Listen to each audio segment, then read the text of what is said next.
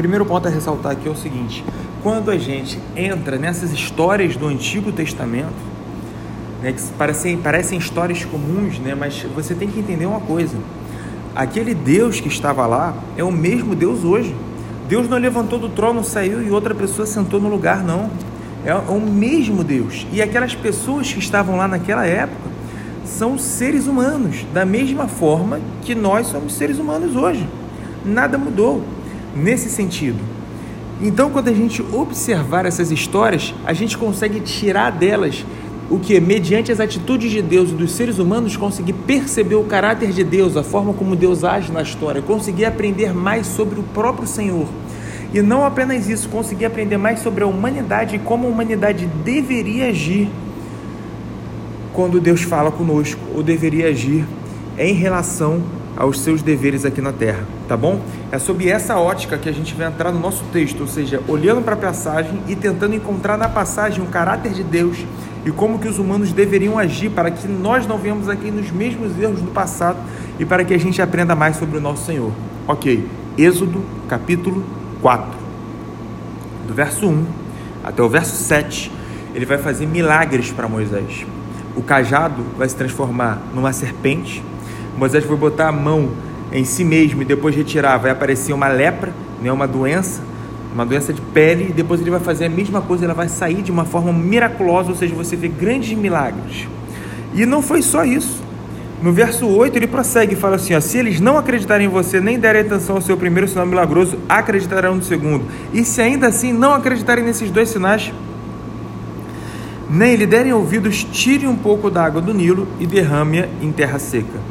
Quando você derramar essa água em terra seca, ela se transformará em sangue. Disse, porém, Moisés ao Senhor. Aí a gente vai ver né, o que Moisés vai dizer. Aí nós estamos esperando que Moisés fale algo assim, ó. Nossa, grandioso é o poder do Senhor de fazer todas essas coisas, transformar um cajado em serpente, né, fazer coisas absurdas, miraculosas. A gente espera que ele diga isso. Mas não. Moisés disse: Nunca tive facilidade para falar, nem no passado nem agora. Que falaste o teu servo, não consigo falar bem. Que coisa! Moisés olha, ele vê as grandiosas obras do Senhor, ele vê grandes milagres e fala: Sabe o que? Ah, eu não consigo falar. Caramba, como é que pode? Primeiro ponto que a gente tira aqui: milagre não tem poder para converter ninguém. Se tivesse, nós hoje seríamos, nós seríamos milagreiros para levar pessoas para o céu, tá bom? Mas o milagre não tem esse poder. Quem converte é o Espírito Santo de Deus tá bom? É Deus que converte. Não vamos entrar nesse assunto porque isso já foi assunto de outras aulas de EBD. Agora, olhando para esse texto aqui, a gente consegue perceber uma coisa. Moisés viu o poder de Deus, mas ainda assim, olhando, vendo tete a tete, lembrando que ele estava conversando com uma árvore pegando fogo. Né? Isso são coisas absurdas e isso não foi o suficiente. Não foi o suficiente.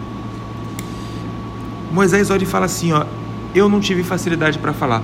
Deus está dizendo que ele vai agir. Não é o poder de Moisés que transforma o cajado em cobra, não é o poder de Moisés que faz a lepra aparecer ou desaparecer. O que Deus está falando é que ele vai agir. E o que Moisés falou foi que Moisés não tinha capacidade para falar. Ele falou: Eu não tenho capacidade. Moisés não percebeu que a atitude dele para com o povo, para trazer o povo e libertar o povo, não é mediante a força do seu próprio braço, mas mediante a força de Deus. Não é mediante o que Moisés poderia fazer, mas mediante o que Deus poderia fazer por meio de Moisés. Foi isso que ele não percebeu. O ponto aqui é que ele olha para si mesmo, se vê como incapaz, o que é o correto, a gente olhar e se ver como incapaz, mas ao invés de olhar para o braço de Deus e para a força de Deus que tem poder para fazer esses milagres, que tem poder para converter o coração do povo, que tem poder para criar o povo para fora do Egito, ele olha para o seu próprio braço. Isso é um absurdo. E nesse ponto, a gente tem que olhar para esse texto não como um acusador a Moisés, mas olhar para esse texto como um espelho, porque o nosso Salvador morreu por nós na cruz. Isso já aconteceu. Hoje a gente tem a Bíblia, a gente tem a revelação da palavra de Deus, que foi passada de mão em mão mediante séculos. E a gente olha para essas coisas e muitas vezes tem incredulidades tal qual a de Moisés teve, e na verdade é o contrário. Né? Porque se você pensar bem, Moisés foi o cara que tirou o povo do Egito, foi o pilar da nova aliança, O homem amado de Deus que conseguiu ver ao Senhor, não teve isso? A glória de Deus desceu sobre o monte, ele recebeu os dez mandamentos. Esse cara aí agiu dessa forma. Quanto mais a gente tem que tomar cuidado. Se Moisés tem tamanha incredulidade, quanto mais a gente, o texto está demonstrando para a gente que o coração humano ele é incrédulo. Então, o nosso objetivo não é olhar para o texto e acusar Moisés, mas a forma de ler esse texto é você olhar para o texto e perceber o seguinte: ó, caramba, olha a maldade do coração humano, de olhar para as obras de Deus, de olhar para aquilo que o Senhor faz, e ainda assim confiar no próprio braço, em vez de confiar na obra do Senhor. Seja lá qual for né, a, a, a sua missão aí, se, você precisa pregar o evangelho no seu trabalho, se você precisa pregar o evangelho na praça, se você precisa falar de Deus em qualquer lugar, seja lá qual for, né, a, a luz, seja lá qual for a sua luz que precisa brilhar entre as pessoas, você tem que entender que não é o seu braço que vai fazer brilhar, não é o seu braço que vai converter ou convencer. Tudo isso é mediante o poder de Deus. O que a gente precisa fazer é confiar. Porque se Moisés confiasse, ele tão somente ia retirar o povo do Egito.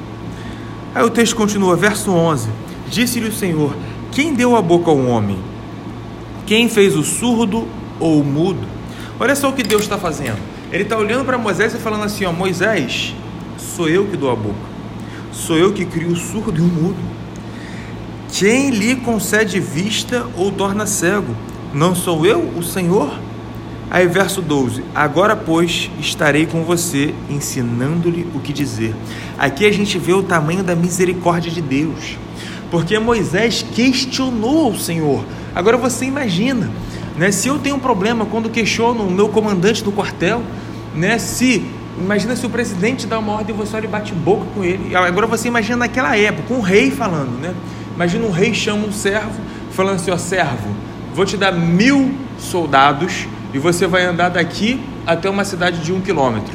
Aí o servo olha para o rei e fala assim: é, Senhor, não estou seguro.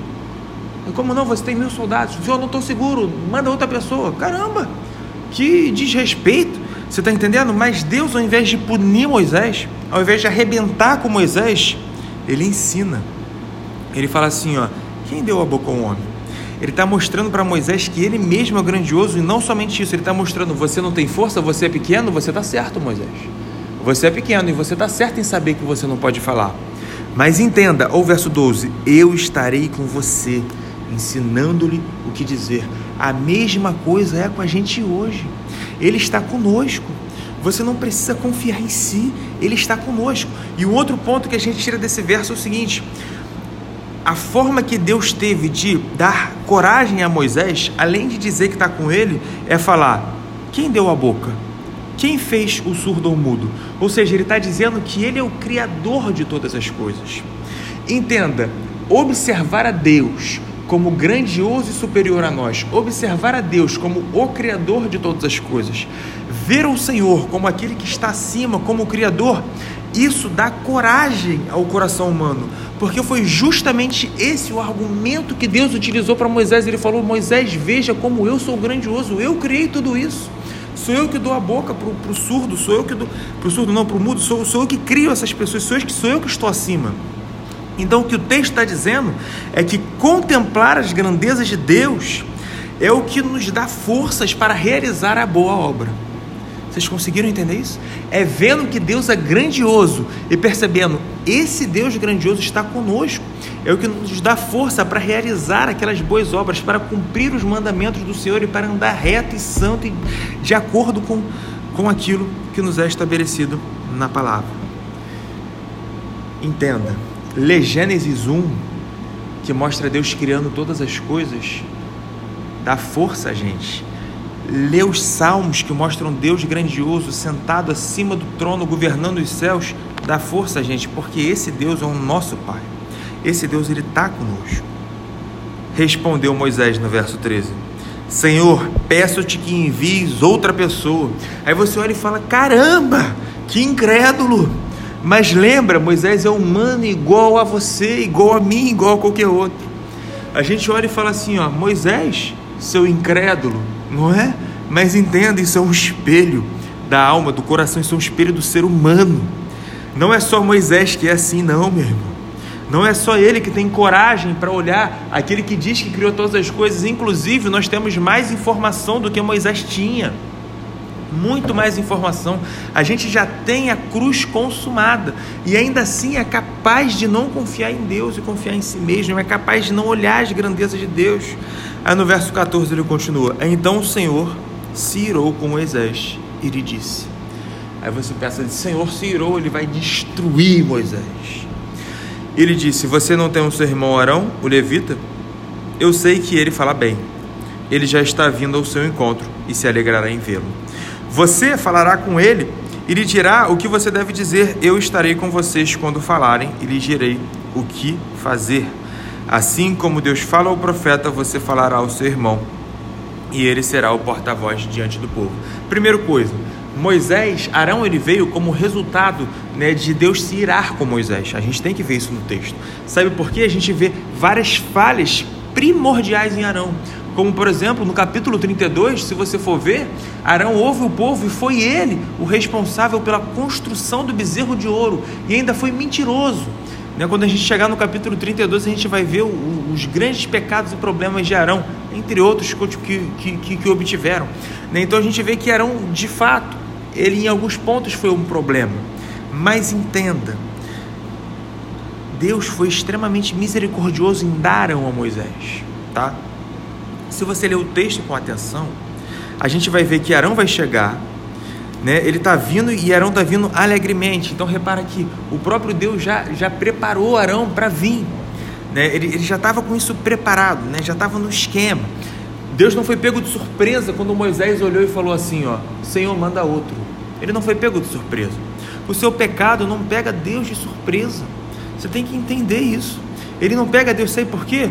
Porque até quando a gente peca, até quando a gente erra, a gente consegue olhar para trás, para a cruz, porque o seu pecado já foi punido lá atrás. O seu pecado já foi punido em Cristo, certo?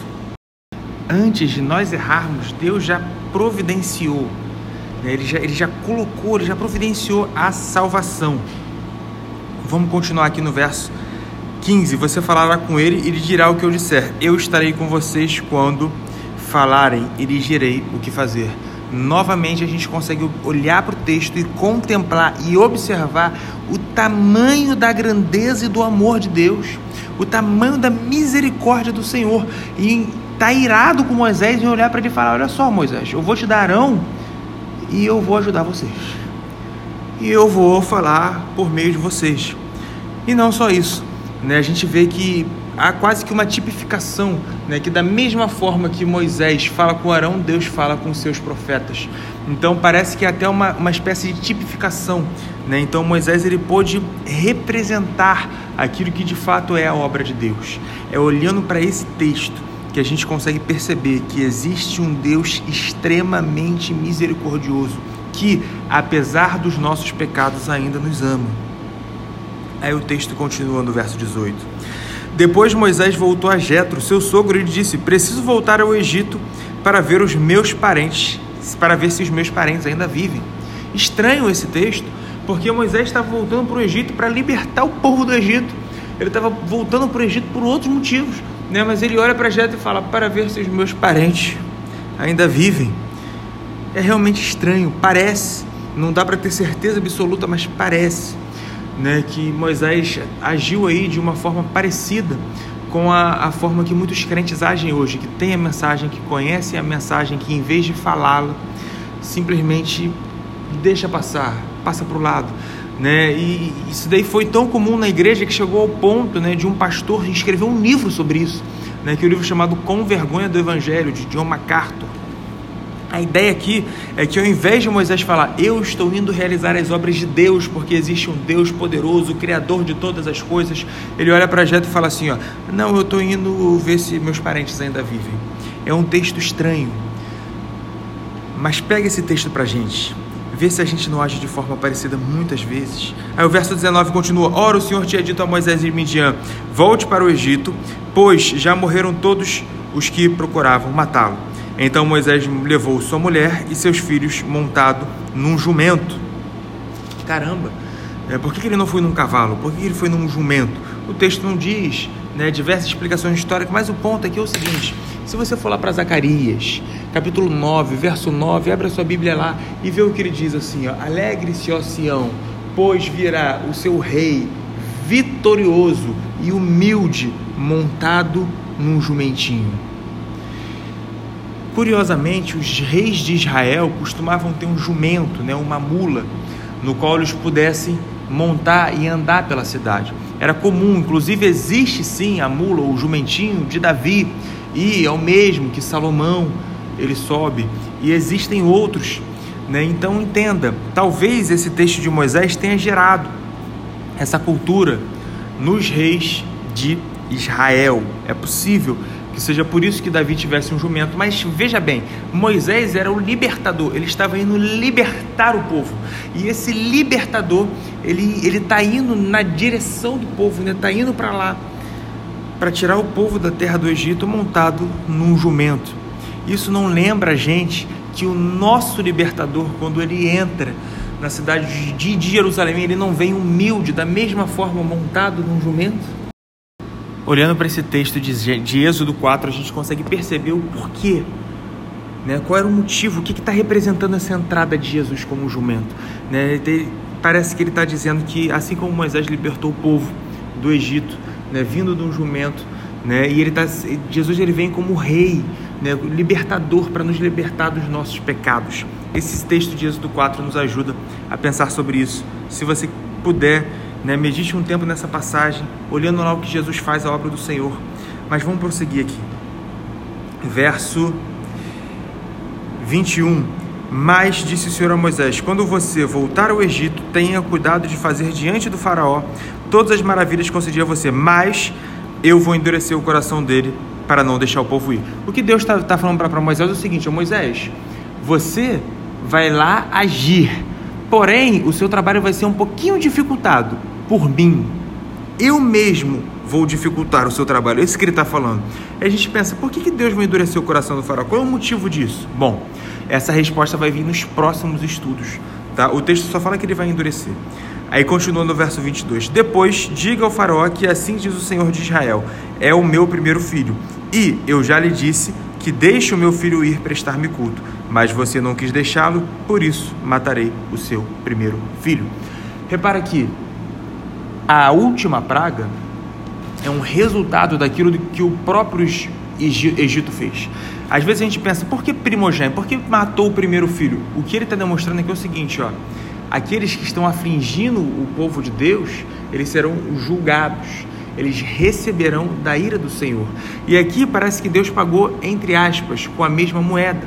Agora você imagina então como é que não vai ser no dia do juízo para pessoas que cometem pecados contra Deus Leia o Salmo 51 para você entender isso, porque quando Davi peca contra Batseba, ele fala: Senhor, pequei contra ti, contra ti somente. Ou seja, todo pecado é cometido contra Deus. Imagina como que vai ser esse juízo aos pecadores. Por isso que o pecado é eterno. São pecados cometidos contra um Deus eterno, são pecados cometidos contra o Senhor. É desse julgamento que ele nos livra em Cristo. Mas vamos continuar. Verso 24 numa hospedaria ao longo do caminho, o Senhor foi encontrar, foi ao encontro do Moisés para matá-lo. Estranho, né? Deus começou, foi, foi encontro para tentar matar Moisés. Você pensa, ué. Aí, verso 25: Mas Zípora pegou uma pedra fiada, cortou o prepúcio do seu filho e tocou os pés de Moisés e disse: Você é para mim o marido de sangue. E ele disse: Marido de sangue, referindo-se à circuncisão. Nessa ocasião, o Senhor o deixou. Você pensa, caramba, que texto estranho. Por que ele está aqui? Muitas coisas nesse texto a gente não sabe. Muitas coisas é impossível saber. Mas é curioso pensar que Moisés não tinha circuncidado o próprio filho. Moisés sabia da, das histórias antigas, ele conhecia um pouco das histórias antigas, sim, a gente vai provar isso no, no, capítulo 14, por exemplo, quando ele pega os ossos de Josué e cita um texto de Gênesis para falar que deveria retirar os ossos de Josué e levar para a terra prometida.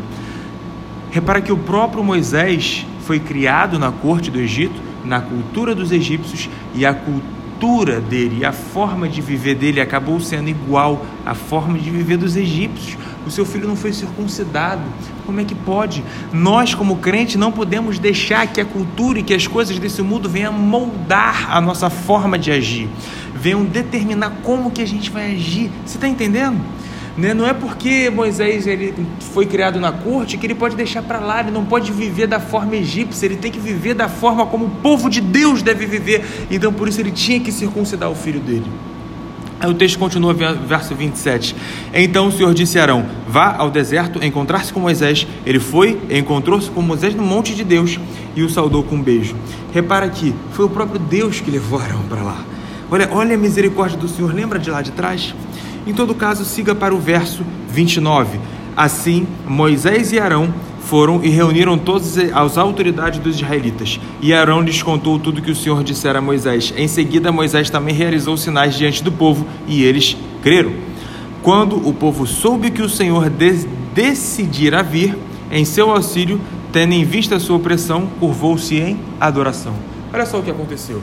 Quando o povo viu que haveria salvação, antes mesmo da salvação acontecer, o povo adora o Senhor. Quanto mais a gente não deve adorar o Senhor, já que a nossa salvação já até aconteceu. Eles estavam adorando pela fé, né? eles estavam adorando por uma coisa que não tinha acontecido ainda. A nossa salvação, a cruz já aconteceu. Entendo que o texto ensina para a gente é contemplar a salvação do Senhor leva o crente a adorar. É isso que o texto está dizendo.